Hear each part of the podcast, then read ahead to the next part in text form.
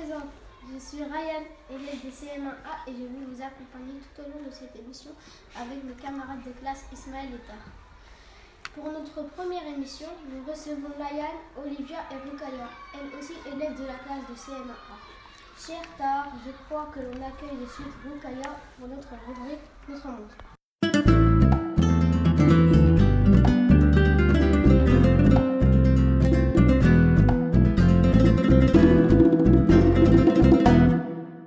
Bonjour Rukaya, bonjour chère auditrice, chers auditeurs. Bienvenue dans notre rubrique Notre Monde où j'ai le plaisir de recevoir Rukaya qui va nous parler de son pays d'origine, la Tunisie.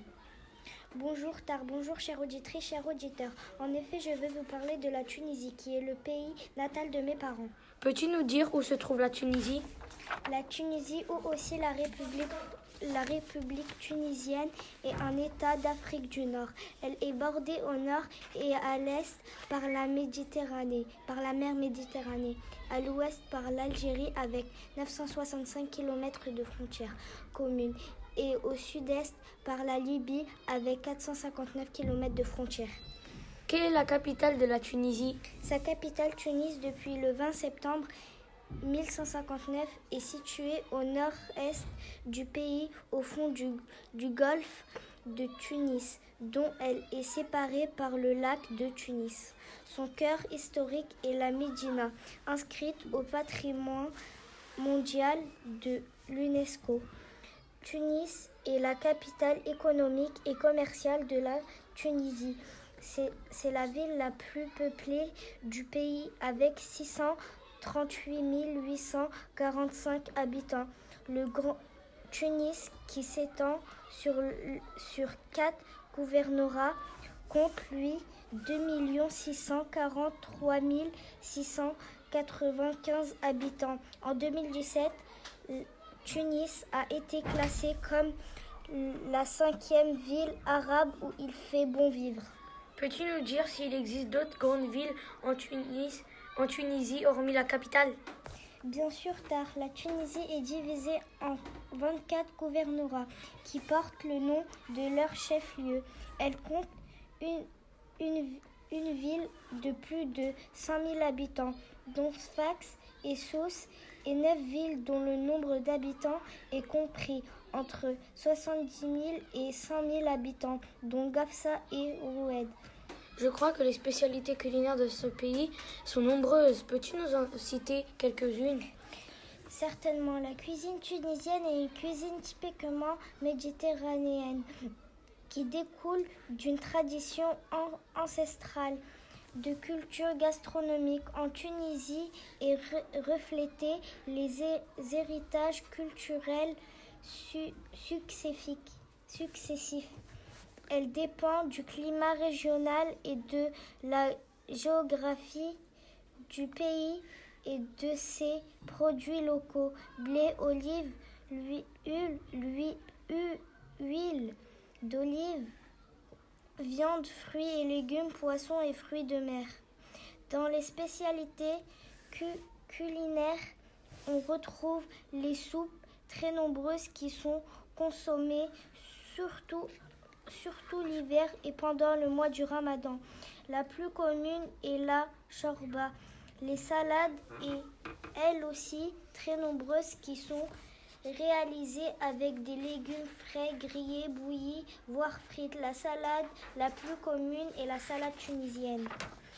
En plus des salades, la cuisine tunisienne compte plusieurs autres entrées dont la plus populaire est certaine la brique, qui est une sorte de crêpe très fine, farcie et frite.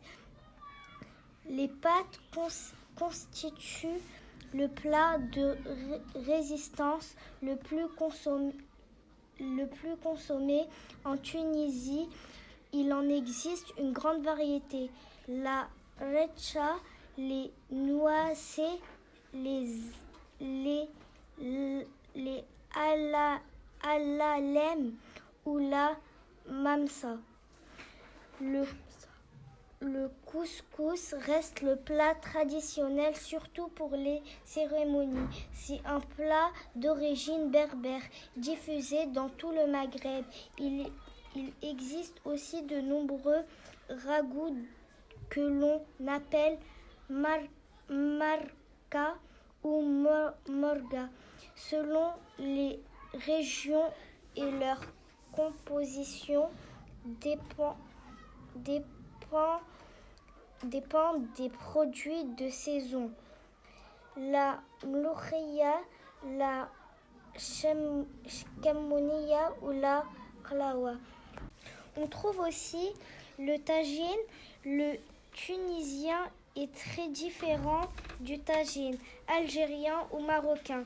Il s'agit d'un genre d'omelette épaisse cuite au four et préparée à base de viande cuite d'avance dans une sauce et de légumes, de fromage râpé ou émincé et des œufs. Il y a de nombreux desserts ou entremets. Traditionnellement, les desserts ne sont pas servis à la fin des repas, mais entre ces dernières tout au long de la journée ou de la soirée. Le baklawa qui est le gâteau de cérémonie par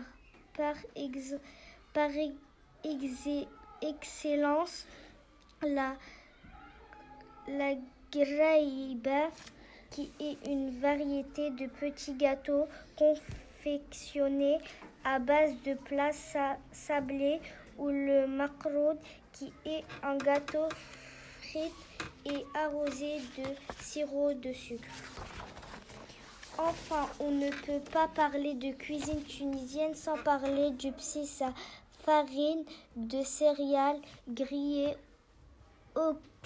auquel on ajoute des épices et qui se consomme avec de l'huile, de l'eau et du sucre ou du sel. Hum, j'en ai l'eau à la bouche. Nous aimerions connaître un peu l'histoire de ce pays. Peux-tu nous en parler dans les grandes lignes? Tout à fait, tard. Au travers des siècles, la Tunisie a été sous diverses influences, ce qui explique la diversité culturelle de ce pays, ainsi que sa position géographique.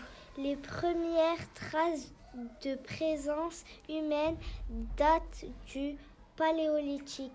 L'entrée de la Tunisie dans l'histoire se fait par, par l'expansion d'une cité issue d'une colonisation proche orientale. En 44 avant Jésus-Christ, Jules César décide d'y fonder une colonie romaine et c'est Auguste qui lança les travaux de la cité. Puis le christianisme, le christianisme, le christianisme s'y développa de façon précoce. Grâce aux colons, commerçants et soldats, la première expédition arabe sur la Tunisie est lancée en 650, qui est le point de départ vers l'addition à l'islam comme nouvelle région. Le protecteur français, le protectorat français est officialisé officialisé le 12 mai 1881 et renforcé le 8 juin 1883. La France représente alors la la Tunisie sur la scène internationale et ce régime s'apparente à celui d'une colonisation. La Tunisie devient autonome le 31 juillet 1954, autonomie concédée par Pierre Mendès français et sera déclarée indépendant le 20 mars 1956. Il faudra attendre le 21 décembre 2014 pour que le peuple tunisien puisse élire de façon démocratique démocratique et transparente en président en la personne de Béjiked et c'est bis. Merci beaucoup Rukaya pour toutes ces informations sur le pays de tes parents. Je suis certain que les auditrices et auditeurs ont apprécié. Merci Tar de m'avoir permis cette intervention. À bientôt, j'espère. Ryan, je te redonne la parole pour la suite de notre émission. J'espère que vous avez pu apprécier cette intervention. Je passe maintenant la parole à Ismaël pour la rubrique Notre belle planète.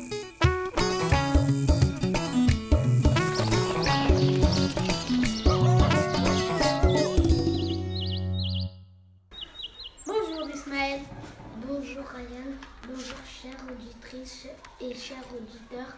J'accueille aujourd'hui notre camarade Layan qui va nous parler d'un des plus grands félins du monde, le lion. Bonjour Layan. Bonjour Ismaël, bonjour chères auditrices et chers auditeurs. J'interviens aujourd'hui sur notre radio A2D afin de répondre à vos questions sur le lion. Première question, peux-tu nous rappeler à quelle famille appartient le lion?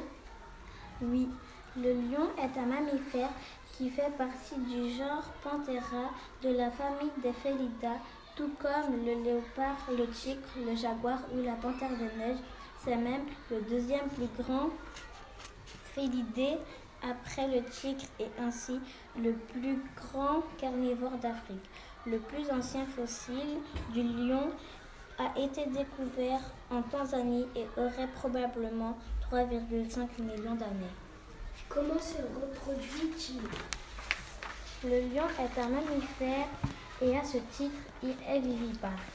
Un mâle ne se reproduit que si la femelle est consentante.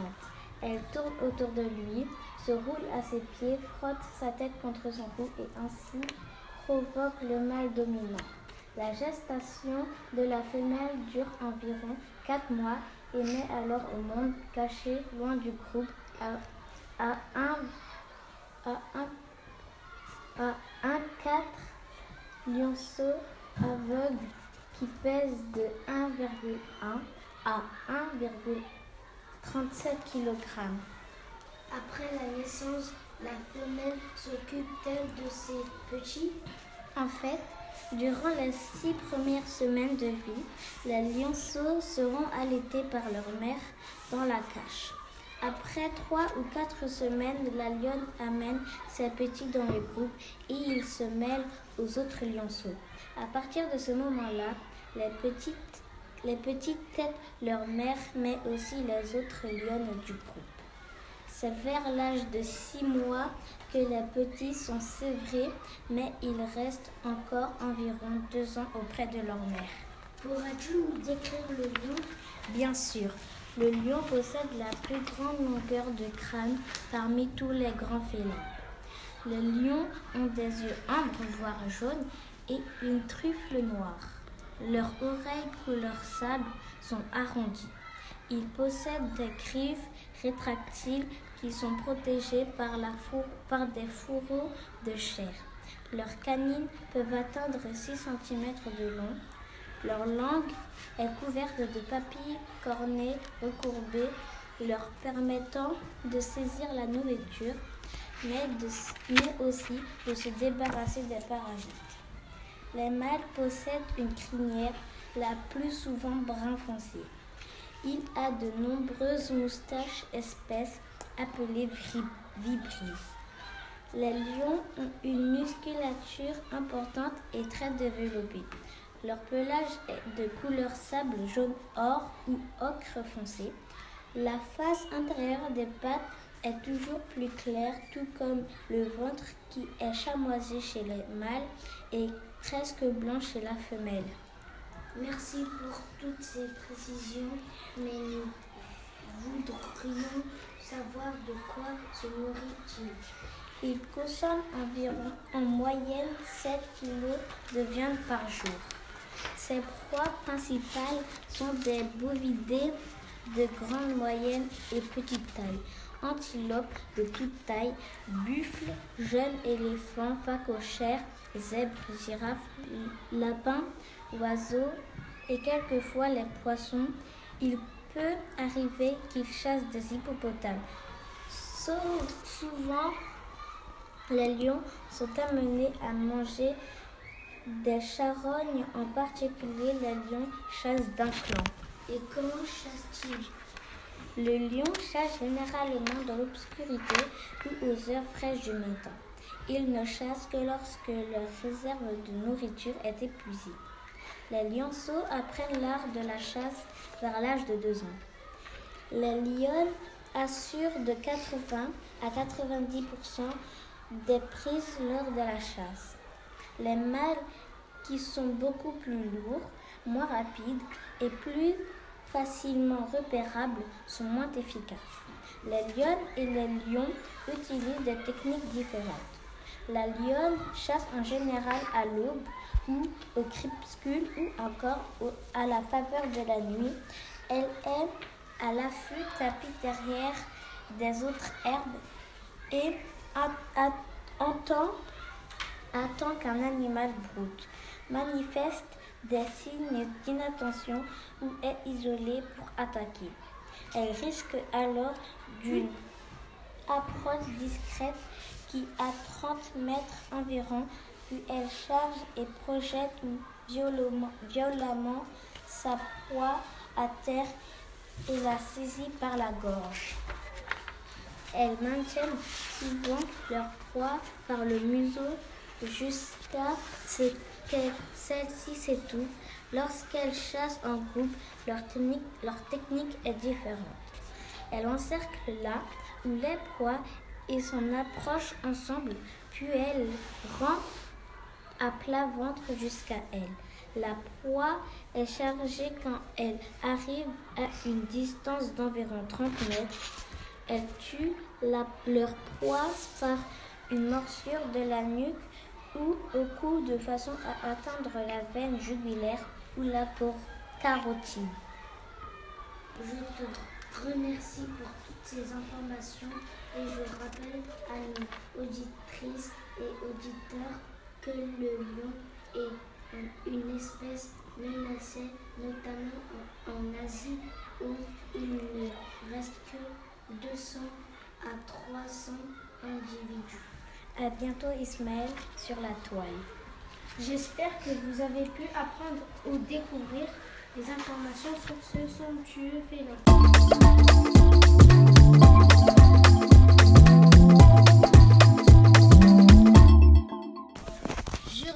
félin. Olivia qui va nous qui va ouvrir notre rubrique discussion autour de notre histoire. Euh, euh, bonjour Olivia. Bonjour Ryan, bonjour chères auditrices et chers auditeurs. Qu'as-tu choisi, qu'as-tu choisi comme sujet pour ouvrir cette rubrique? J'ai choisi de vous parler d'un événement majeur de cette dernière décennie, la Deuxième Guerre mondiale. Ce sujet me semble très intéressant. Nous allons t'écouter. Quand et comment a débuté cette guerre? Elle commence le 1er septembre 1939 avec l'invasion de la Pologne par les Allemands qui avaient déjà envahi la Tchécoslovaquie. La Pologne était alliée de la France et de la Grande-Bretagne. Ce sont les ambassadeurs de ces deux pays qui, déclarant la guerre à l'Allemagne, le 3 septembre 1939. Quels, pays, quels étaient les pays engagés dans cette guerre?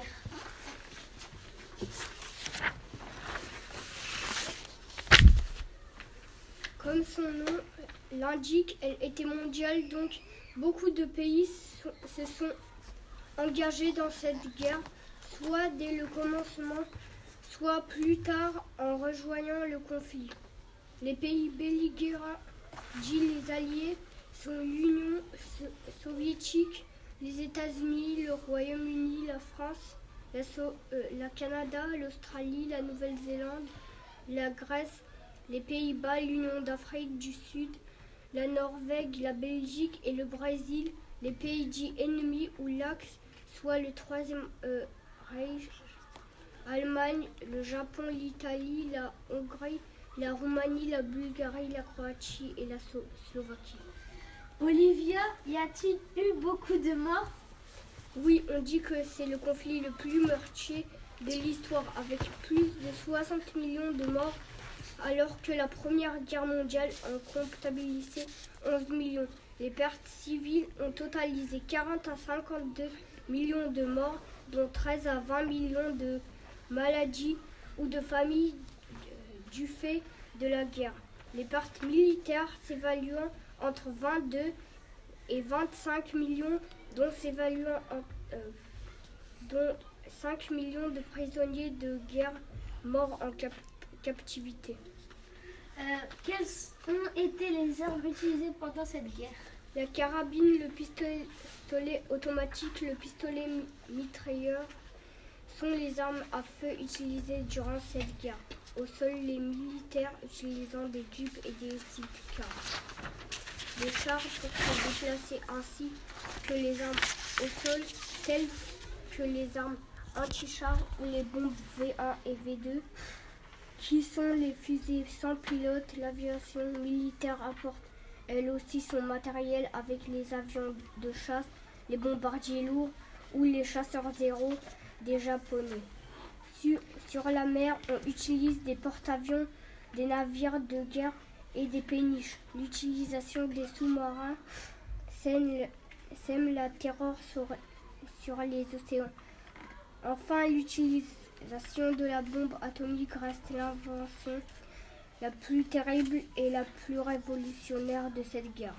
Alors comment et quand un tel conflit a-t-il pu se terminer? Le, débarquement en Normandie le 6 juin 1944 euh, annonce le début de la libération de l'Europe. Mais il faudra 11 mois aux Américains pour rejoindre les troupes russes en Allemagne le 25 avril 1945, les Russes encerclant Berlin. Le 30 avril, Hitler se suicide et toute résistance cesse. Dès le 2 mai, l'Allemagne signe la capitulation le 7 mai. En France, le Japon ne capitule que, euh, le, le 2 septembre 1945 après que les Américains et largué deux bombes atomiques sur les villes de Hiroshima et Nagasaki. Merci beaucoup Olivia pour ces informations sur cette guerre. Chères auditrices et chers auditeurs, chers camarades, notre émission s'achève et je remercie les différents intervenants pour la qualité de leurs travaux. En espérant que cette émission vous a plu, nous vous donnons rendez-vous rapidement pour un prochain rendez-vous sur la toile. A bientôt et merci de votre écoute. C'était Radio AD2 en direct de Bobigny en région parisienne.